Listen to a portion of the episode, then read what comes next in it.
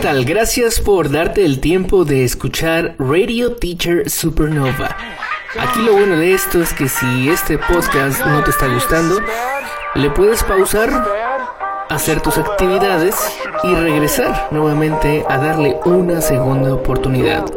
Porque todos ustedes se merecen una segunda oportunidad, también el podcast de Radio Teacher Supernova.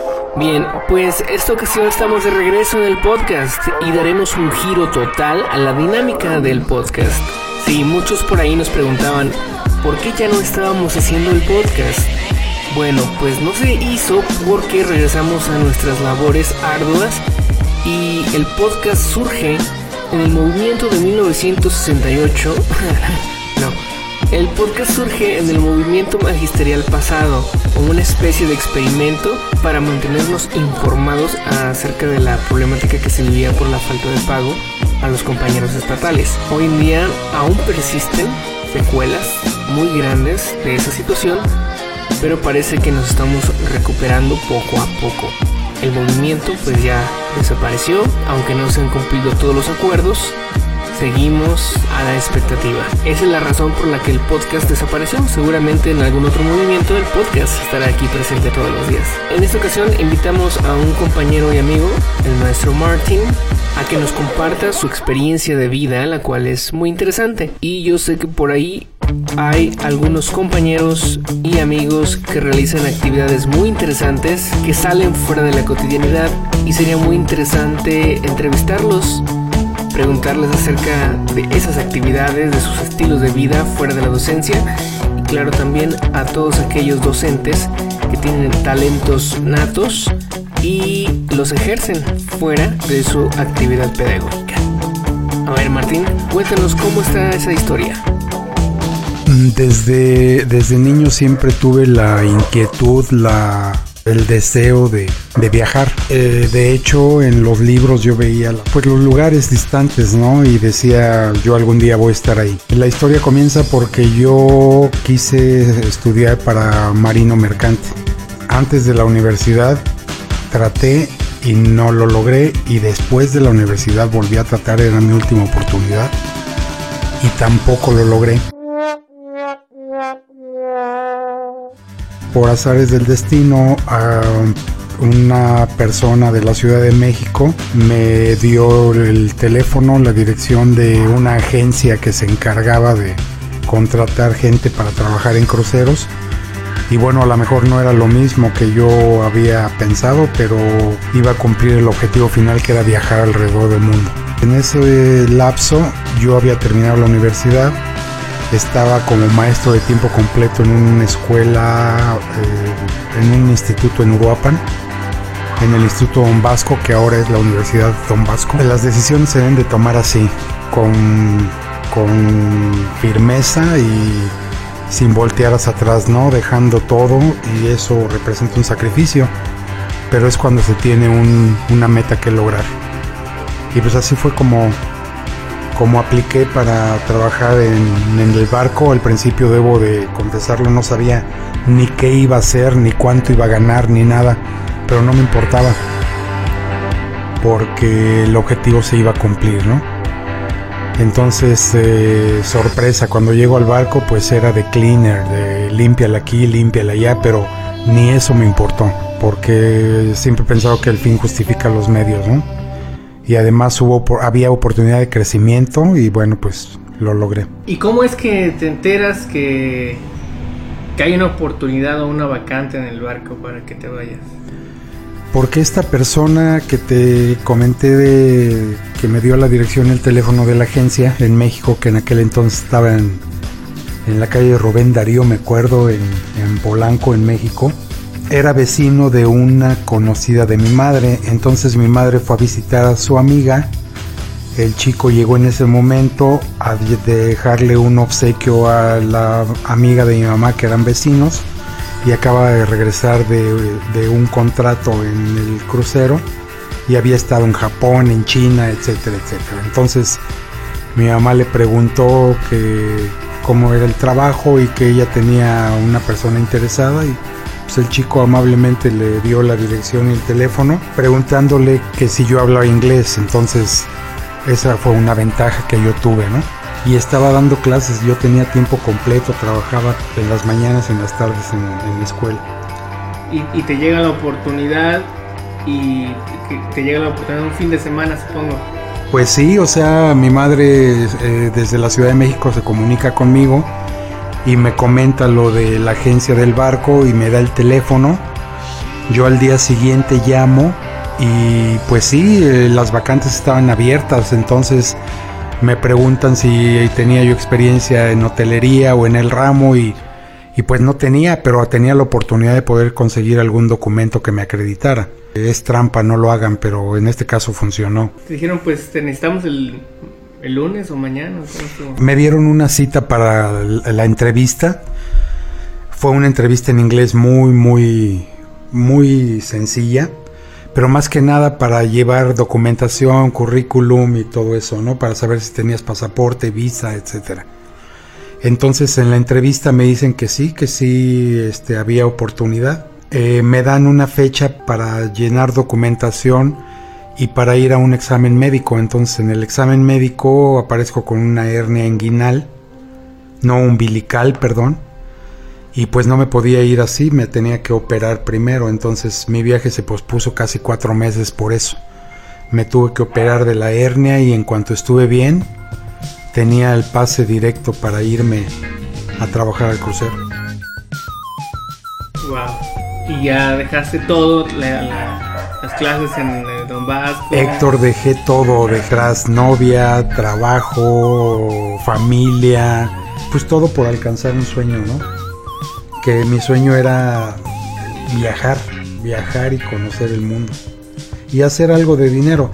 Hay algo que también te quiero comentar, por ejemplo, yo en esa misma época, cuando estuve en Europa en el Instituto Cultural Don Vasco, estaba preparando mi tesis. Entonces yo me titulo en noviembre del, del 98, 89, perdón y esto sucede, esto que te estoy platicando sucede más o menos por esas fechas. Entonces yo había pensado este, empezar a buscar trabajo ya como médico veterinario porque esa fue mi preparación universitaria, ya titulado. Y muy chistosamente, cuando me dan fecha para la entrevista ya después de, los, de la operación y todo para la última, el filtro para mandarme al crucero, yo había metido una solicitud para una empresa que se llamaba Johnson Johnson, tenía una rama veterinaria, entonces como representante médico. Y las, la fecha de las dos entrevistas era el mismo día.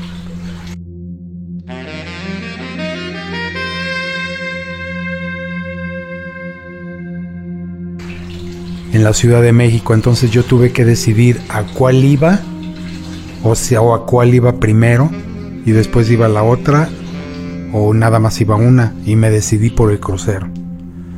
Y hasta la fecha no me arrepiento. Era la primera vez que conocías un crucero. En mi vida había salido de México.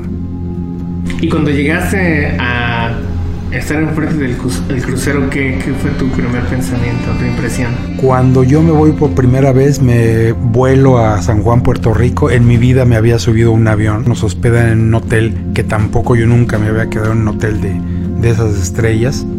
O sea, mi vida cambió totalmente, dio un giro de 360 grados en todos los sentidos. Llegamos al hotel y eh, yo viajé desde, desde la Ciudad de México con un compañero que ya tenía algunos contratos hechos pero él trabajaba en el comedor y era de Acapulco. Entonces, mm, pues toda la noche estuvimos platicando de, pues yo con mis dudas acerca de cómo era la vida en el barco, el trabajo y todo.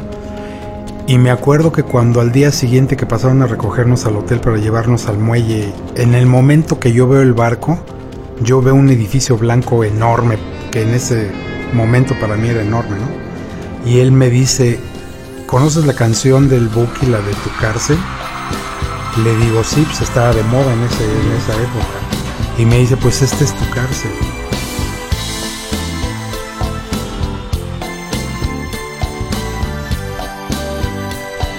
Para, y para mí nunca lo fue, la verdad.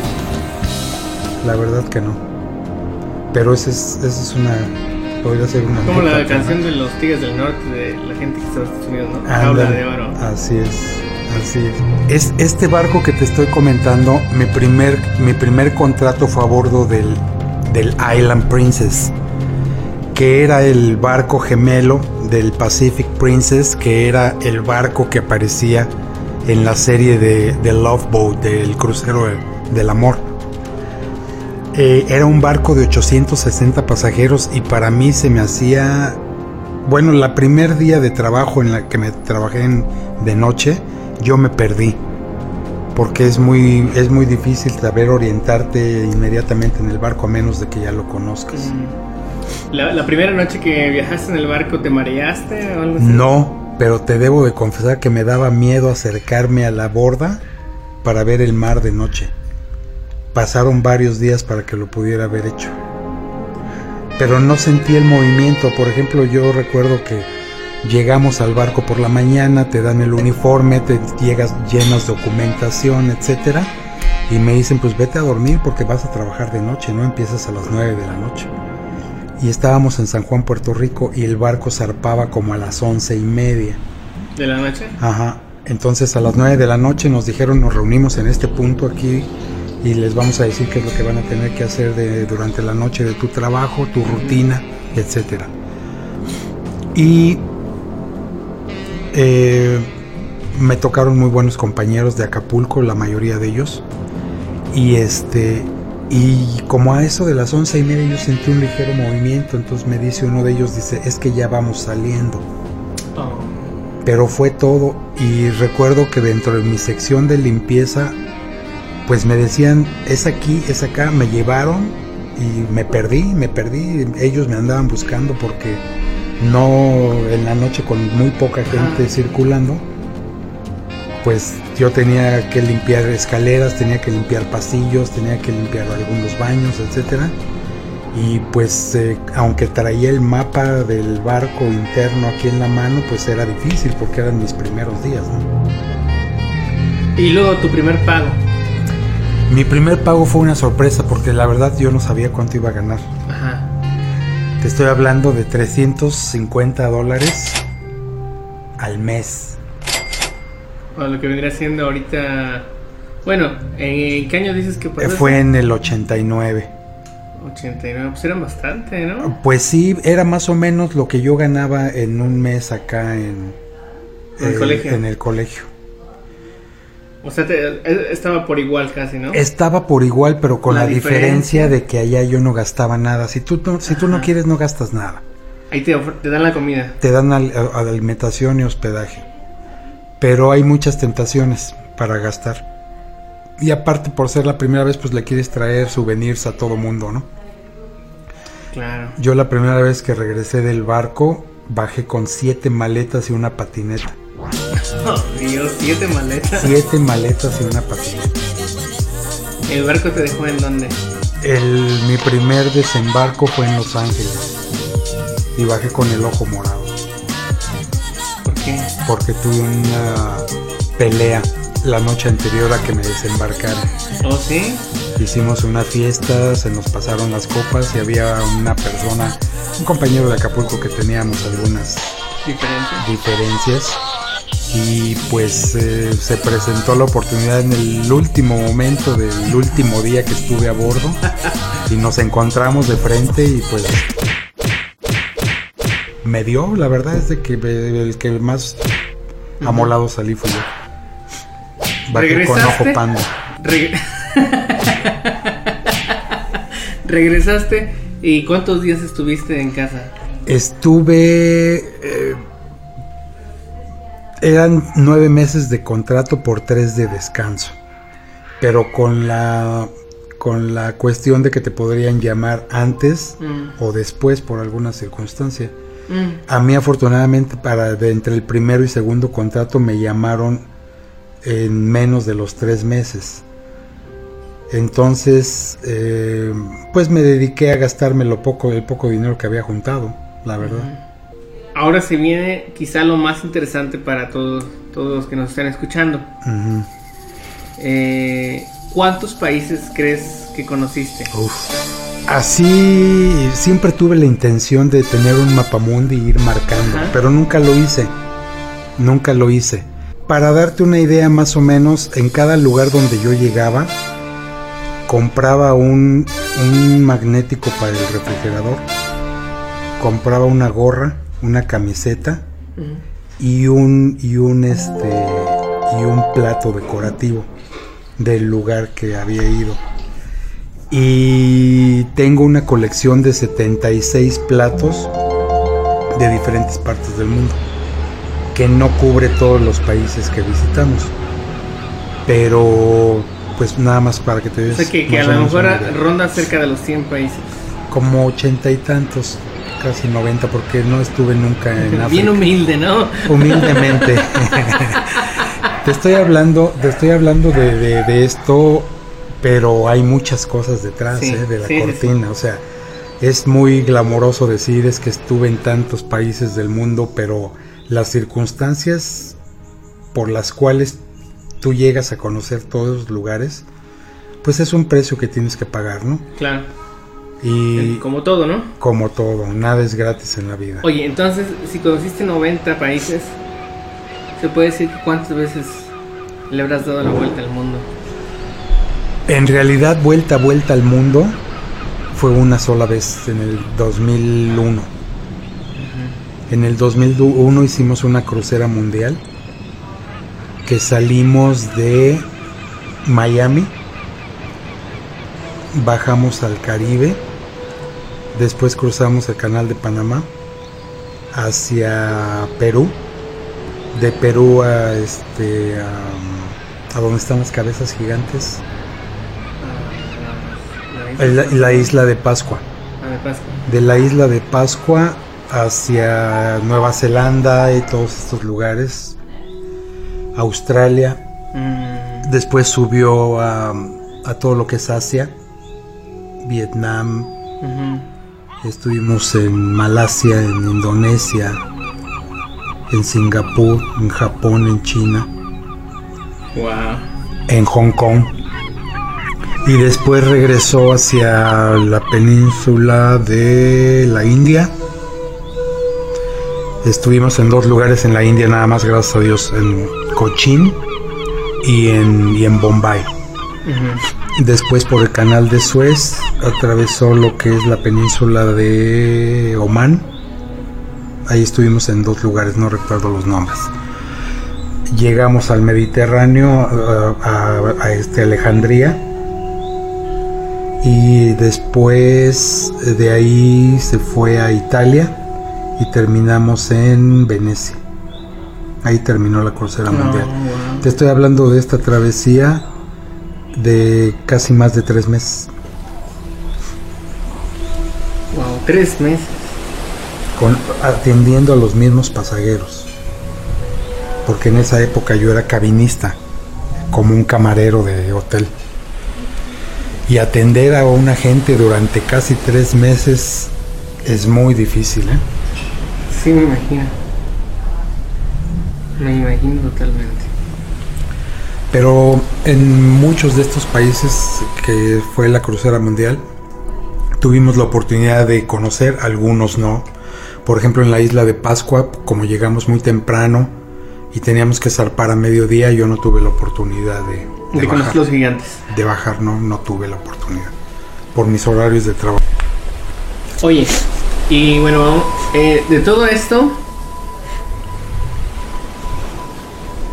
¿cuál país o a cuáles países te gustaría regresar? De todos los que conociste. Así, sin pensarlo, te diría Turquía, Grecia y Egipto. ¿Por qué? Porque son lugares mágicos, Héctor. Son lugares mágicos y es, es como otro mundo. O sea, de, de hecho, Europa, tú has estado, tú conoces Europa, eh, Inglaterra, Francia, Alemania, son países que es totalmente diferente a lo que estamos acostumbrados, inclusive aquí en Norteamérica y Canadá. Es el viejo mundo, ¿no? Sí. Pero estos, estos países que te acabo de mencionar tienen una historia de Impactante. la arquitectura, la cultura, la comida, la misma gente. A mí me pasaba algo muy chistoso. Siempre que llegábamos a Estambul, a Turquía, yo me sentía como que llegaba a casa. Siempre tuve la, esa, esa sensación. Como que yo ya había estado ahí, como que yo pertenecía ahí. No sé, siempre, siempre me, me, me, sentía así. ¿Te cautivó? Y de hecho, fíjate que a mucha gente, muchos compañeros, le sucedieron muchas cosas, pues no agradables en, en Estambul. Mm. Y a mí nunca me pasó nada, yo casi siempre salía solo. Y ellos andando en grupo y todo pasaron por algunas circunstancias muy complicadas. Muy complicadas, ¿no? ¿A qué lugar es el que no te gustaría regresar? A la India. ¿Por qué? Porque es muy sucio. ¿Ah, sí? Es muy sucio, es, es mucho ruido, hay muchísima gente. Muchísima pobreza. Mucha pobreza, pero más que nada es la sociedad, Héctor. Mm. Oh, pues admiran a las ratas, ¿no? Alaban a las ratas. Ahorita que lo mencionas, fuimos a un templo en el que tenías que entrar sin zapatos, obviamente, y sin calcetines, o te, te permitían a los extranjeros entrar con calcetines. Pero era un templo de ratas. Prácticamente tú andabas caminando entre las ratas, ¿no? Y yo no aguanté, me salí. Me salí, o sea, no, ah, no todos aguantamos lo mismo, ¿no? Claro. Y por mucho que sea integrarte a una cultura o respetarla, pues hay, límites, sí, claro que sí. Oye, de todos los, lugares a los que ibas, había un lugar en el que decías, sí, aquí vamos de nuevo otra vez a este, que era una constante. Sí, te puedo mencionar dos. Uno que era para mí bastante agradable y otro que llegó a ser no tan agradable. El más agradable eran todas las islas del Caribe. Mm. Estuve muchos años regresando a todas las islas del Caribe, Aruba, San Martín, San John, San Tomás, eh, Curazao, eh, Puerto Rico, República Dominicana, todos esos lugares. Y los que llegaron a ser un no fue Alaska, porque ah. me tocó estar toda la temporada de cuatro meses en Alaska, llegando a los mismos lugares cada ocho días durante cuatro meses, pero durante cuatro años seguidos. Pero pues de ahí salía el dinero y pues ni modo, ahí teníamos que estar, ¿no? Lo que hacía era, ya no salía al puerto. Me quedaba mejor a bordo a dormir en mis horas de descanso, a hacer cualquier otra cosa. Pero ya no había dónde ir. Eran, eran tres puertos principales. Era Ketchikan, Juno, que es la capital, y, Skagway. ¿Cuántos años estuviste en el barco? 18. De esos 18 años, ¿hubo alguna ocasión en, el que, en la que te hayas espantado de una tormenta o una sacudida del mar muy fea? Sí, cómo no. En el 90 hubo un, hubo un terremoto en Anchorage, en Alaska, y nosotros estábamos allá. Entonces yo recuerdo que yo traía una máquina de, para dar champú a alfombras y la máquina se levantaba porque se hizo como un tipo tsunami, maremoto, Entonces el barco se hacía como...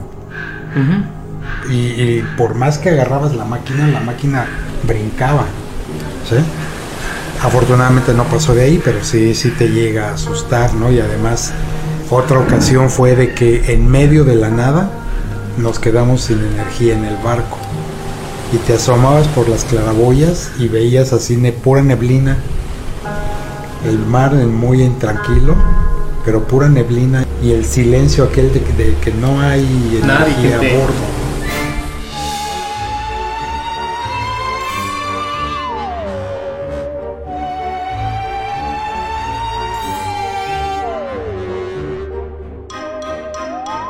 Ahora platícanos de, de los dormitorios muy triste. A lo mejor por eso a mí ahorita me gusta tanto la, privacidad, la soledad, ¿no? Porque cuando yo llegué al barco en, la, en mi primer contrato como cleaner, dormía con tres personas. Bueno, no dormíamos juntos, pues en una, en un, en un camarote con cuatro, con cuatro, este, personas. Con cuatro personas. Era un muy, muy pequeño, con cuatro literas. Eran cuatro literas con dos lavabos y los sanitarios estaban aparte, eran, eran este, comunitarios. Y pues siempre añorando la, la privacidad, ¿no? Porque en realidad no tenías absolutamente nada de privacidad, para nada. Y este, así fueron muchos años. Te llegas a acostumbrar siempre añorándolo, pero te llegas a acostumbrar a eso. Y eso cambió hasta después de muchos años que yo llegué a supervisor y fui supervisor de tripulación, entonces yo me encargaba de entregar las cabinas. Y pues obviamente yo sabía qué cabinas estaban disponibles o en cuáles yo podía pedir permiso para que me, que me permitieran estar solo. Hasta, hasta esa ocasión fue que estuve solo en una, en una cabina. Pero fueron muchos años, tuvieron que pasar muchos años y muchas cosas. ¿Tienen un locker cada uno? Sí, mira, te voy a describir la cabina. Entrabas y nada más había una especie como de pasillo y al final del pasillito había como un, un escritorio con cajones. Ajá. Cuatro cajoncitos, uno para cada uno, las dos literas a los lados y a la entrada del lado de derecho estaban los cuatro closets. Era lo único que tenías tú. Un closet para guardar lo mínimo, tu cama y un cajón. Ese era tu, tu espacio. Sí, y, estamos hablando de, de un espacio reducido que te puede llegar a causar pues hasta neurosis, ¿no? Y de hecho se da claustrofobia. Y aparte otras situaciones, ¿no? Cuestiones de higiene, cuestiones de, de costumbres, de... Pues, ¿por qué no decirlo hasta de mañas, ¿no? yo tuve compañeros, o sea, yo no soy un santo, pero yo tuve compañeros, este borrachos, eh, drogadictos, eh, homosexuales, de todo, de todo. Entonces, este, pues también hasta eso te acostumbras a, a a lidiar y más que nada a respetar a la gente, a respetar realmente a las personas, Y hacerte respetar, que es lo, más, lo más principal. Cuéntenos, ¿qué puede uno encontrar en el barco? Como pasajero, lo mejor. Comida, bebida, diversión, romance si es que tú quieres, y tranquilidad últimamente ya los cruceros son muy grandes, 4.000, 5.000 pasajeros. Entonces ahí se pierde un poquito de esto. Yo te estoy hablando de los años románticos de los barcos de menos de mil pasajeros, ¿no? Que todavía por ahí los hay.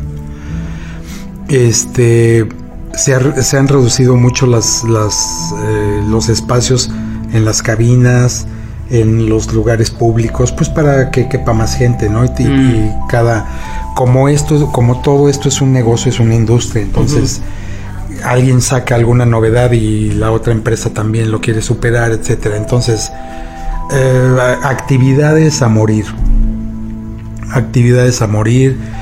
Eh, si tú, yo siempre lo dije, los pasajeros subían al barco a comer, a beber y a la idea que tuvieran en la mente la podían lograr, ¿no?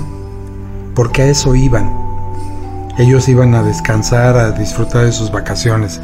Y pues uno está ahí para servirles, porque eso es lo que en lo que yo trabajé tantos años en servicio. Te aprendes a aprendes a, a esa línea tan delgada que hay entre entre el pasear y trabajar al mismo tiempo la tienes que saber este, llevar para no perder la, la calma, ¿no? Y te debo decir una cosa, lo que te mueve, porque mucha gente te puede preguntar, ¿y por qué tantos años? Pues porque se te vuelve un estilo de vida. Oye, ¿y el pago subió? Sí, sí, cómo no. Y además déjame decirte una cosa, o sea, yo desde el primer mes que estuve, pues tú vas tú vas y ves que hay oportunidad de hacer más dinero, ¿no? Y te ofrecían en aquel entonces, ahorita ya no. Te decían, ayúdame y yo te doy tanto, tantos dólares o tanto dinero. Entonces, yo que trabajaba de noche, los días de embarque, que es cuando los pasajeros bajan y suben, bajan los que termina su viaje y suben los, los nuevos pasajeros, ese día es la locura total en el barco. Entonces los cabinistas que eran con, en donde yo trabajé en el departamento de, cuartos, los cabinistas se volvían locos porque tenían en dos horas y media o tres, tenían que dejar listos 18 habitaciones, a veces hasta con cuatro camas cada habitación. Ponerles fruta, aspirar, limpiar baños, cambiar camas, eh, eh, ponerles eh, regalos, botellas, todo, o sea, en tres horas. Entonces se ocupaban de, de alguien que los ayudara y les decíamos que eran los business. Entonces yo me volví muy biznero porque yo tenía oportunidad por mi horario. Mm, Yo terminaba de trabajar a las 7 de la mañana y a las 7.15 ya estaba haciendo business, ¿no? Pero me llevaba 150, a veces hasta 200 dólares cada 8 días, cuando mi sueldo mensual era de 350. Entonces cuando tú ves y dices, pues de aquí soy, ¿no? Terminas muerto, pero con una buena lana en la bolsa, ¿no? Y luego ya después mi próximo pu- puesto fue de cabinista. Tuve la gran satisfacción y, y- y, este, y oportunidad de haber sido de los primeros cabinistas mexicanos que hubo en la empresa. Entonces, este, fue difícil porque casi todos eran portugueses, italianos e ingleses. Entonces al principio pues como que no nos querían, ¿no? Pero pues tu trabajo demuestra quién eres. Y además pues tú estás ahí por el dinero, ¿no? Sí. Y lo que yo hacía antes de biznero, pasé a ser pagador de biznero. Porque yo, yo tenía que pagarle a alguien que me ayudara. Pero yo exigía, porque a- cuando yo fui biznero, yo hacía las cosas bien para que me pagaran bien. Y cuando estuve del otro lado, yo exigía que las cosas se hicieran bien, pero pagaba bien. ¿Eh? Dentro de todo lo que hay, llega a haber mercado negro. Claro, de todo. Es una vecindad grande. Perdón por la expresión, pero Sí, te, echas un ventoso y todo el mundo se entera antes de que termines de echártelo, ¿no? Porque estás, estás viviendo en una comunidad donde prácticamente duermes a 15 centímetros separado por una pared de, y estás casi oyendo lo que está pasando al otro lado, ¿no? Esos dormitorios en los que en los que compartían cuarto con otras personas son fríos. Eh, todos tienen este ¿Calefacción? eh, aire, aire acondicionado y calefacción. Ah. Todo el barco, todo el barco tiene, tiene, tiene aire acondicionado y calefacción. Me platicabas una vez acerca de las albercas. Así es. Había una posición que se llama pool boy, que son los chicos que se encargan de poner los camastros, quitarlos, amarrarlos en la noche, limpiar las áreas de las albercas, todo esto, medir el cloro de la alberca, etcétera. Yo nunca trabajé en eso, pero llegué a ser supervisor de todos ellos. Cuando tú llegas a ser supervisor, hay, hay varias áreas en el barco. Es supervisor de cuartos, supervisor de áreas públicas, que son los teatros, eh, todos los, todo lo que es un área pública, ¿sí? escaleras, elevadores, pasillos de públicos, todo eso.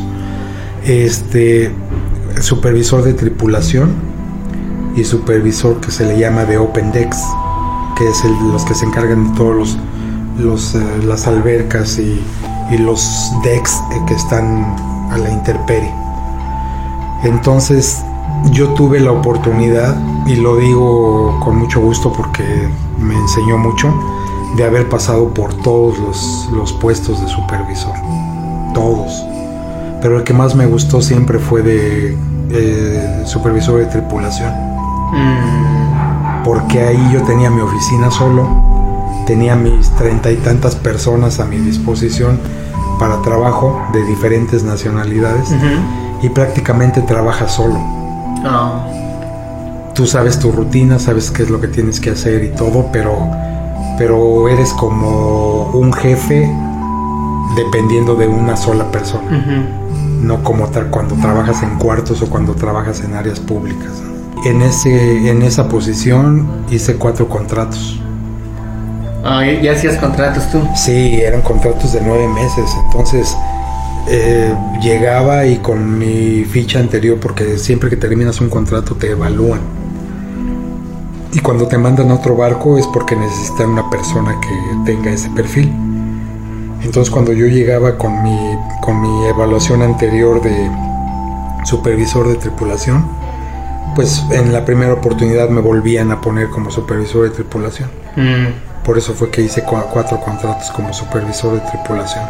La- las albercas me decías que había una bien chiquita, ¿no? Donde nada más que habían como los pies. Es, es que eso fue en, ese, ese fue en los barcos pequeños, Ah, pero para tripulación había una alberca como de dos y medio por dos y medio o dos y medio por dos ajá. que estaba hasta la parte de adelante del barco. Ahorita, por ejemplo, los barcos ya gigantes que hay tienen helipuerto y adelante del helipuerto, si no en internet lo puedes checar, hay una como hasta se ve como si fuera un jacuzzi. Ajá. Esa es la alberca de tripulación. Ah, nada más para la tripulación. Para la tripulación, pero es nada más para ir a relajarte, ¿no? Y a dejar el sudor y las lágrimas ahí. y este y todas las demás albercas, ahorita todos los barcos tienen pues en diferentes pisos albercas. Hay, ahorita ya hay bar- barcos con albercas únicamente para adultos. Mm, Este y casi siempre, sobre todo en el Caribe, el- en el momento en que el barco zarpa, que inicia el, el recorrido, se hace una pool party. Y siempre es, siempre es en las albercas grandes de lo más alto del barco. ah, Y hay baile, y hay bebidas, y hay juegos, y hay todo, ¿no? Ajá. Entonces cuando uno toma un viaje en un crucero y ya incluye la comida, puedes agarrar lo que quieras y la bebida que quieras. En las bebidas ahorita ya algunos ta- tienen cargo. Ah, ok. Antes no. Ah, Bueno, las bebidas alcohólicas siempre han tenido cargo. Pero por ejemplo, antes todos los jugos, todos los eh, Aguas, refrescos. aguas, refrescos no tenían un cargo, ahora ya lo tienen. Ah, ok. Y mm, una mala experiencia que recuerdes del crucero. Así que digas. Pues fueron varias, Héctor, porque la verdad es lo que te digo, o sea, eh, eh, esto que te estoy platicando ahorita lo pongo yo como en un, en un teatro, en un escenario, ¿no? O sea, Ajá. la pantalla muy bonita y todo te platico muy suave, pero atrás de la pantalla y de la cortina hay muchas cosas que a veces son muy Triste. escabrosas, ¿no? Y difíciles de recordar, pero lo peor que a mí me pasó y que gracias a Dios lo digo con orgullo, porque eso me sirvió mucho para, para mi formación y para formarme un carácter también. En, el, en 1999 a mí me promovieron de cabinista a supervisor, fue la primera vez que fui supervisor pero tuve un problema, vamos a dejarlo como problema, con mi jefe, que era inglés. Se manejaron muchas versiones, pero en realidad lo que pasó fue que yo andaba con una chica húngara y él decía que no, yo por mi posición no podía estar con una persona, con una chica húngara y menos que trabajara en mi mismo departamento, Ah. cuando todo el mundo andaba con todo el mundo, ¿no? Entonces eh, tuve una experiencia muy amarga con él porque él fue el que me promovió y él fue el que al final del contrato mandó una carta a Los Ángeles porque es la oficina central aquí en América diciendo que como él me había promovido él me quitaba la promoción por mi actitud y por algunas situaciones que pasaron. Ujú. Si ahorita yo soy intolerante y revoltoso, antes era peor. Entonces, y rebelde, o sea, rebelde cuando yo sabía que no había razón para lo Ajá. que, ¿sí? Entonces, sí es cierto, yo lo debo de, de- de aceptar. Algo- hice algunas cosas que no debía de haber hecho, sobre todo por respeto a autoridad. Pero la situación se tornó muy pesada. Mm. Entonces la compañía ya no me quería contratar. Ajá. Y yo dije no. Peleé mucho para estar en esa posición. Y no por la decisión de una sola persona, yo voy a perder tantos años de esfuerzo. ¿Y entonces qué pasó? Pues eh, yo me defendí, mandé mi propia versión a Los Ángeles, pedí que se hiciera una investigación a bordo, mencionando personas. Fíjate lo que son las cosas, Héctor, cómo las cosas se, se revierten. Él nos enseñó a redactar documentos. Él decía que siempre que se, se, este, se narrara un evento, se pusiera locación, tiempo y personas, ¿sí?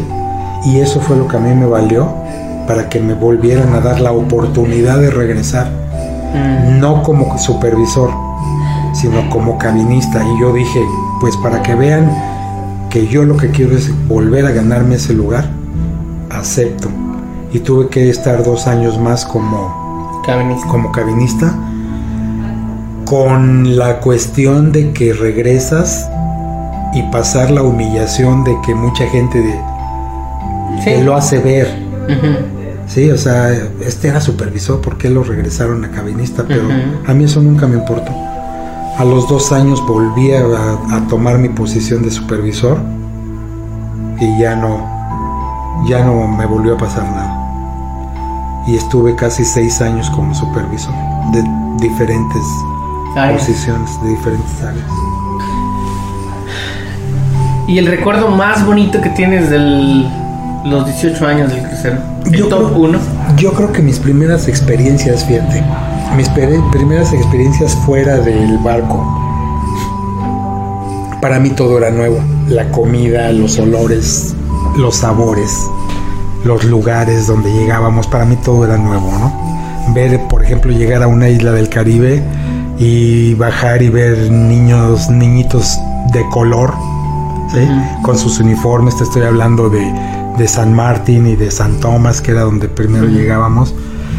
Eh, en la primera oportunidad que, oportunidad que yo tenía, pues yo me iba a la playa y sales con el atuendo completo. Y, o sea, te cambia la vida, te cambia totalmente la vida. Es, es un parteaguas, eh, para mí fue un parteaguas en mi vida.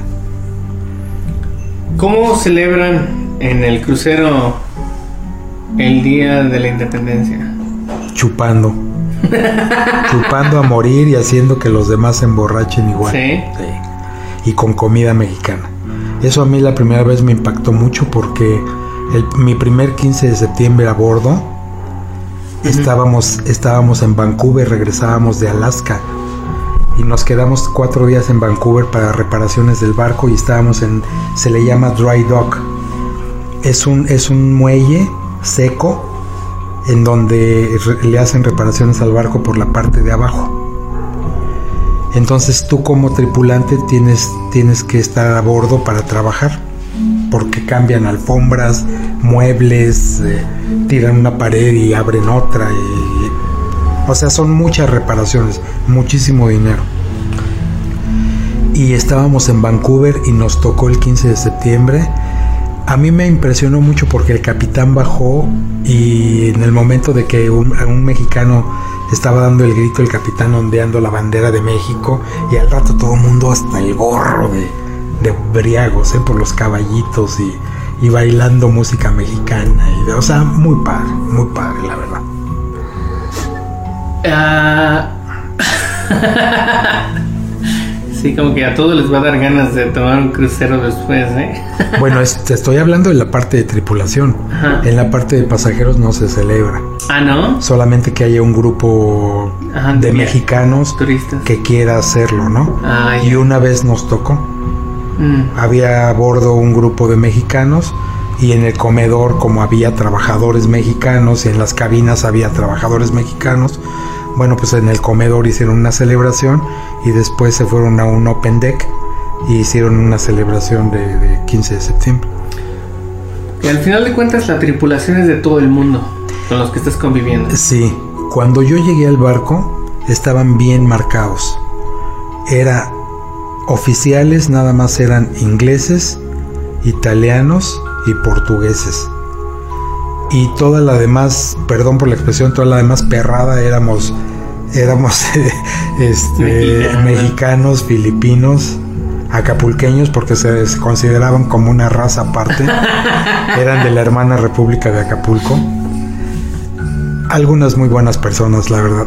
Entonces éramos mexicanos, chinos, paquistanos, este, filipinos y uno que otro argentino por ahí colado y una que otra canadiense que trabajaba en las boutiques y, Mm. y algún americano, los americanos que eran los, los músicos o los cantantes. Oh. Sí, muchas nacionalidades, neozelandeses, australianos. Eh, El barco lleva una imprenta a bordo. Bueno, ahorita ya se maneja de otra forma, ¿no? Pero antes era una imprenta. El printer era un chavo muy joven, australiano. Y en las, en las boutiques había chicas canadienses, australianas, inglesas. En las cabinas había puros ingleses y portugueses nada más al principio que yo llegué. Por eso te digo que tuve la suerte de ser uno de los primeros cabinistas mexicanos. En el comedor eran italianos y portugueses, nada más. Y ahorita ya hay croatas, hay eh, húngaros, rumanos, polacos, este, checos, de todo. ¿Y la comida qué tal? También mucha diferencia, mucha diferencia este, entre pasajero y tripulante, ¿no? Ah. Lo- algunos ingleses decían que la comida de tripulación era doggy, doggy food. Porque pues los ingleses son ingleses, ¿no? Y Ujú. pues así seas el más papérrimo, ellos se sienten sobrinos de la, de la reina Isabel. Hay una anécdota muy chistosa que me pasó al principio, Héctor, con respecto a la comida. En, como estábamos en Alaska, a los pasajeros les ponían agua caliente y sobrecitos de un chocolate suizo en polvo. Mm. Delicioso, no te puedes imaginar. Yo la primera vez que lo, ¿Lo probé, probaste? Y pues, Sucumbiste sí, sí, sabor. sucumbí al sabor, ¿no? Y me, me enamoré del sabor de ese chocolate. Entonces, como yo era el que acomodaba todo y ponía la cafetera en la mañana antes de, de Ujú. terminar mi trabajo y todo, pues me echaba una bolsita de, de chocolatito a la bolsa y al terminar me bajaba al comedor de tripulación y me aventaba mi chocolatito, ¿no? A mí me habían dicho que había un italiano que era muy canijo y que no quería a los mexicanos Y que decía que éramos esto y el otro y que muertos de hambre, no sé qué tanto, ¿no? Eso se vive mucho, ¿eh? hay mucha discriminación. Y este y me acuerdo que esa vez él era como el era como el encargado del de comedor de tripulación. Y fíjate lo que son las cosas, a muchos años después yo llegué a ese puesto. Bueno, pero esa es otra historia. Entonces, pues yo como nuevo, pues yo llegaba, desayunaba y me preparé mi, mi chocolatito y todo. Y yo lo vi parado ahí. Y vi que me estaba viendo, pero pues yo dije, a mí me vale, ¿no? Se esperó a que preparé el chocolatito, que me fui, me senté y todo. Y ya que estaba yo sentado, llega y me dice, ¿de dónde agarraste ese chocolate? Ah, le digo de ahí arriba. ¿Y no sabes que está prohibido para la tripulación? Tíralo. Y yo pensé que estaba bromeando. Y no, me hizo que lo tirara. No me ¿Ah, dejó sí? que me lo tomara. Y me prohibió estrictamente que lo volviera a hacer porque si no tenía que firmar un reporte. Un formal warning.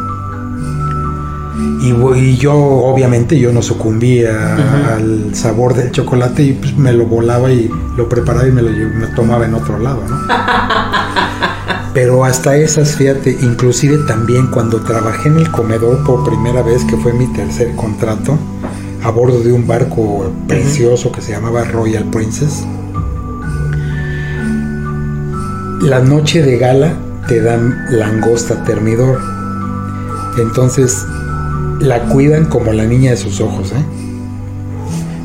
Pero siempre hay forma de, de colarse y llevarse una o dos. Sobre todo cuando trabajas en el comedor. Entonces, una vez terminamos de trabajar muy tarde porque las noches de gala, sobre todo el- la segunda cena que se alarga, pues bajas cansadísimo y muerto de hambre, ¿no? Bajamos langosta y estábamos bajando, estábamos comiendo y ya nos habían dicho que les iban a cobrar 100 dólares si te encontraban comiendo langosta. Y bajó, era, no me acuerdo cómo se le llamaba al, al- al supervisor de, de ahí del comedor de tripulación, bajó en el momento que sabía que regresábamos los del comedor y a varios, a, mí no, yo no pagué, pero tuvimos que tirar la langosta. Y unos dijeron, pues si me la vas a cobrar, pues órale, ahí está, ¿sí? Pero déjame cenar hasta para allá. Porque de todas formas las langostas que sobran muchas veces las tiran. Mm. Pero es, es parte de la, de la, disciplina, de la disciplina, de la del tenerte siempre el pie en el cuello, ¿no? O sea, no te me alborotes, perro, porque no sé a dónde llegues, ¿no? Sí, es cierto. Por eso fue de que yo cuando trabajé en el comedor, después de muchos años que me cambié a supervisor de alimentos y bebidas, yo no, yo no aguanté porque yo no, nunca me ha gustado hacer, tener a las personas bajo ese régimen. Para mí siempre han sido las cosas hechas siempre por favor y gracias, ¿no? Y ellos me criticaban mucho, yo tenía muchos problemas. Ellos querían que yo fuera estricto, duro, sin compasión, ¿no? Inclusive hasta con hablarles mal, gritarles. Yo nunca lo hice. Entonces no era un lugar para mí para trabajar.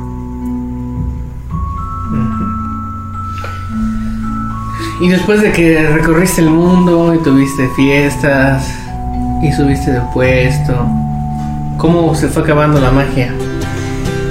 Se va acabando la magia cuando, conforme va pasando el tiempo y te vas haciendo viejo.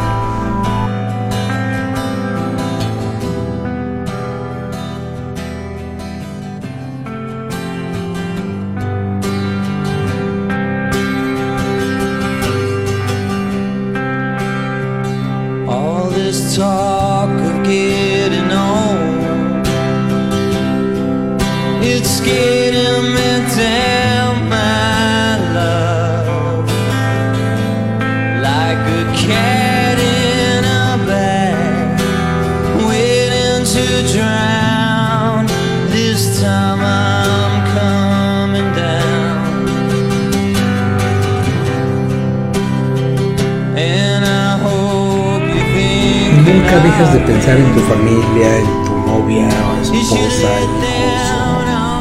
o, como se le quiera llamar. Tú siempre estás con un pie en, México, ¿no? Y eso, eso nos da mucho en la torre a todos los mexicanos que salen al extranjero. Y el que diga que no está mintiendo. Entonces, yo había perdido a mi madre en el 2001 y yo desistí del barco hasta el 2005 Todavía, esperaste un rato. Todo estuve, todavía estuve cuatro años más.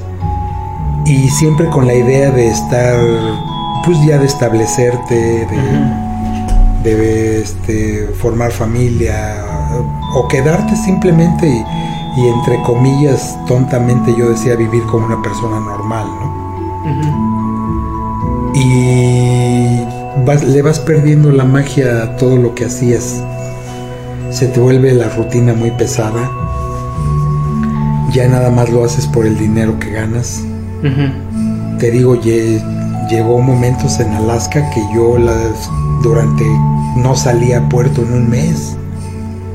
O sea, ¿a qué salía? Yo ya no había. O sea, te, hasta como que te vas deprimiendo, ¿no? Sí. Y eso nunca me pasó en el Caribe, aunque estuviera viento, lluvia, lo que sea yo agarraba mi bicicleta y me iba hasta donde podía. Entonces le vas perdiendo el sabor y te das cuenta que de que nada más lo estás haciendo ya nada más por dinero. Y eso ya no funciona. Porque ya no le echas la misma injundia, ya no, ya no es el mismo interés, ya. Hasta que dijiste ya. Hasta que dije hasta aquí. This is it. dinero dinero, dinero dinero, dinero dinero. Aprende algo, dinero.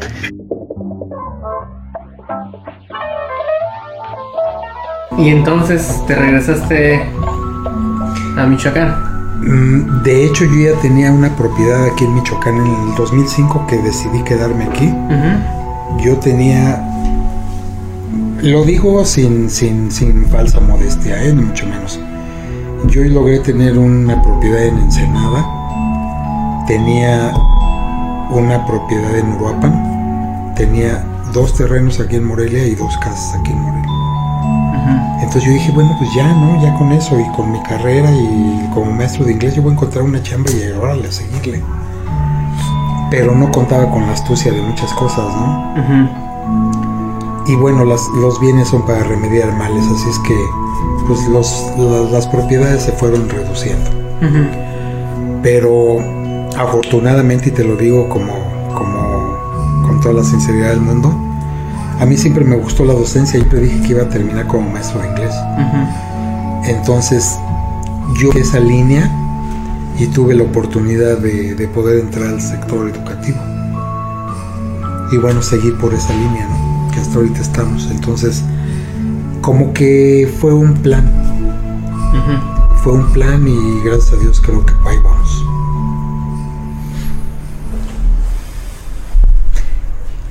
A lo mejor me vas a preguntar si fue duro el cambio. Ajá. Es un duelo.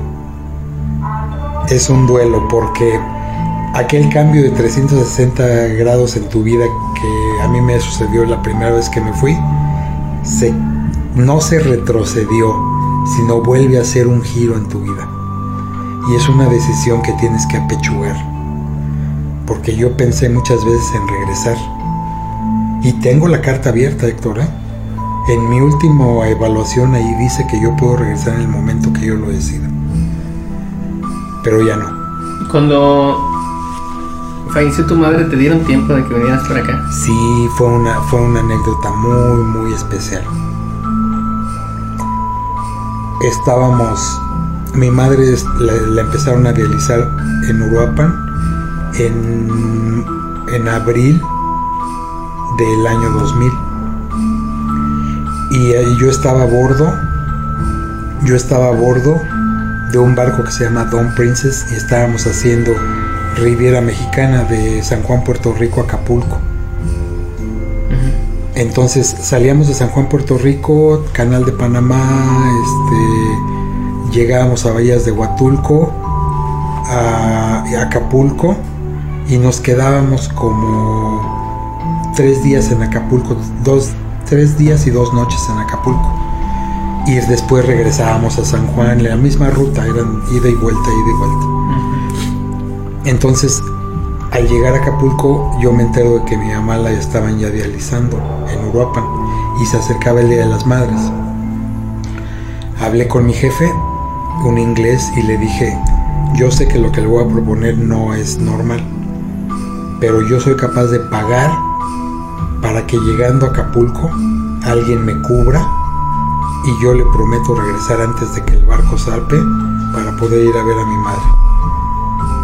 El cuate accedió, accedió, todo el mundo se quedó asombrado porque me consiguieron vuelo de Acapulco a la Ciudad de México y después tomé un autobús de la Ciudad de México a Uruapan, pues para ver a mi madre. Estuve nada más un día con ella y ahí voy de nuevo de regreso a Acapulco para cumplir con lo que había prometido.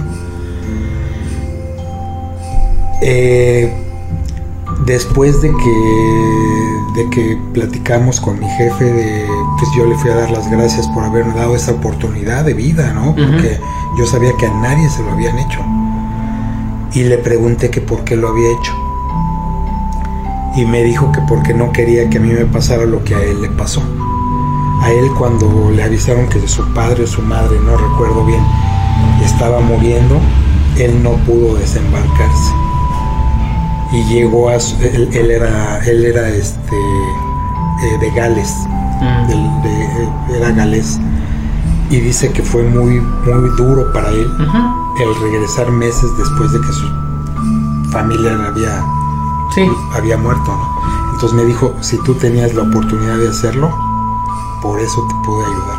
Y eso siempre donde esté yo se lo voy a agradecer, ¿no? Porque ya después íbamos a subir a Alaska y este y yo me quedé muy inquieto con lo de mi mamá. A los 15 días decidí desembarcarme en, en Anchorage, en Alaska. Llegamos, llegando a Anchorage, yo dije no, no puedo seguir trabajando Y le dije, ¿sabes qué? A desembarcar y me dijo, ahorita, ahora sí ya no te puedo ayudar. Vas a tener que pagar tu boleto y pues todos los gastos y todo corre por cuenta tuya. Y así le hice. Y me regresé y estuve con mi madre hasta noviembre que ella falleció. Y luego en febrero del siguiente año me volví a embarcar. Y fue cuando me fui a la crucera mundial. Entonces tuve la oportunidad de estar con ella hasta que falleció. Hasta los últimos días. Afortunadamente conseguí un trabajo. Mi madre vivía en el Estado de México. una de mis, por medio de una de mis hermanas, de una vecina, me consiguió un trabajo en una universidad privada. Mm. Y inmediatamente me dieron seguro social y todo quedaba cerca de... O sea, todo se combinó. Pude tener a mi madre en hospitalización, todo, todo muy bien. Y hasta que falleció fue que decidí volver a regresar al barco. Wow. ¿Le recomiendas a todo el mundo tomar un viaje en un crucero? Sí, como pasajero sí, te diviertes mucho. Te diviertes mucho, hay muchas actividades, hay mucha comida, mucha comida, mucha bebida y depende de la idea que lleves. Por ejemplo, te podría describir una escena así padrísima, es de que en los, en los open decks hay camastros y en la tarde ver el atardecer, la puesta del sol, acostado en un camastro con la brisa del mar y el, golpetear de las olas en el casco del barco. no, es una cosa impresionante, ¿no? Y la gente lo, lo, hace porque es parte de, lo que disfrutan dentro de las actividades. Ya después de ahí se van a cenar, o se van al teatro, se van a, a ver un comediante o un show de baile tipo Broadway, cosas de esas, ¿no? O al bingo, muchas cosas, al gimnasio, a las albercas, a lo que sea. Ahí las actividades, ahí el pasajero manda, él hace su propio itinerario.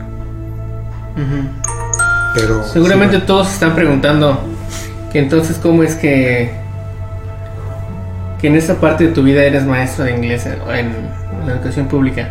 Es quizá no saben por qué participaste en la promoción de asignación de clases que daba el sindicato.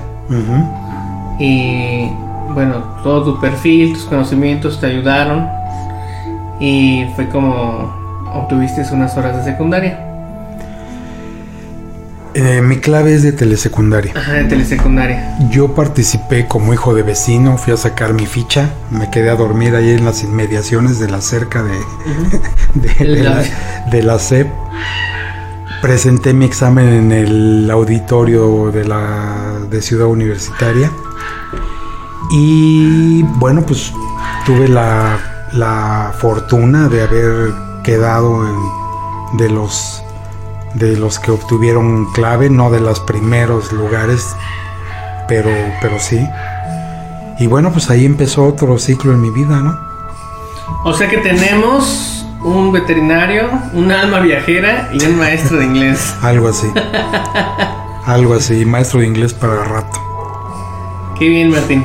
Pues muchas gracias por habernos compartido toda esta experiencia de vida. Eh, a lo mejor por ahí hay algunos inquietos que tienen esa inquietud de viajar y no se han animado a salir del país. A lo mejor vas a ser la, la inspiración para que se animen a salir. Hay algo que sí debo decirte, o sea, un, crucero que tú tomas en el Caribe para decir conocí Aruba, conocí San Martín, San Tomás, San John. No, es para decir yo estuve ahí. ¿Sí me entiendes? O sea, porque todos los lugares, todos los, todo, te digo, es, esto es un negocio, entonces el, la tour office se encarga de ofrecerte tours que te traen, pero sí así. ¿eh? y te llevan a lugares pues turísticos, pero en realidad conocer el lugar es cuando tú puedes, tienes la oportunidad de estar cuatro, cinco, seis veces en el mismo lugar. Un día vas a un lado, otro día vas a otro, otro día vas a otro. Que fue lo que nos pasaba a nosotros cuando íbamos a Rusia, ¿no?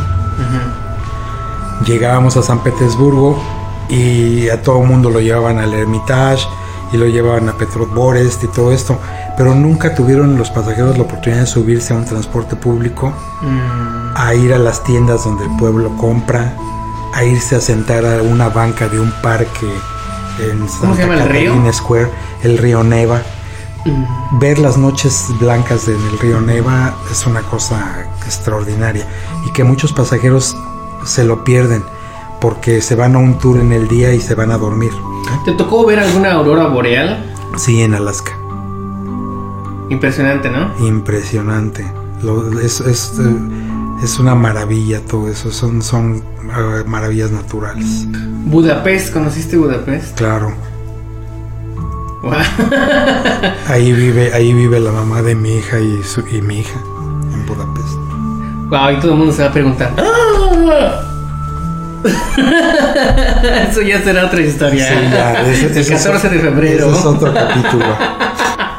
Muy bien, Martín, Sí. muchas gracias por habernos compartido esa experiencia. No, pues gracias a ti por haberme hecho recordar tantas cosas. Y este, bueno, voy a trabajar en la edición de esto para compartírselo a todos.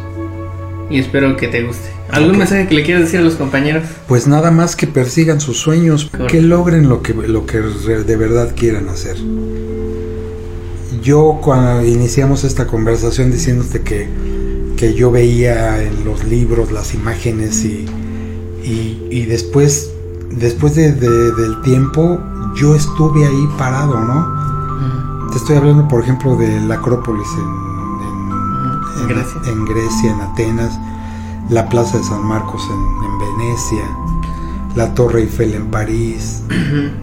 Es ¿no? más probable que uno se vaya que esos lugares. Sí, así es. Y todo se puede. Muchas veces no queremos sacrificar nada, pero todo es un sacrificio. Y vale la pena. La verdad es que vale la pena. Muy bien, Martín. No, pues gracias a ti y saludos para todos. Bien. Bueno, pues muchas gracias y estamos en contacto.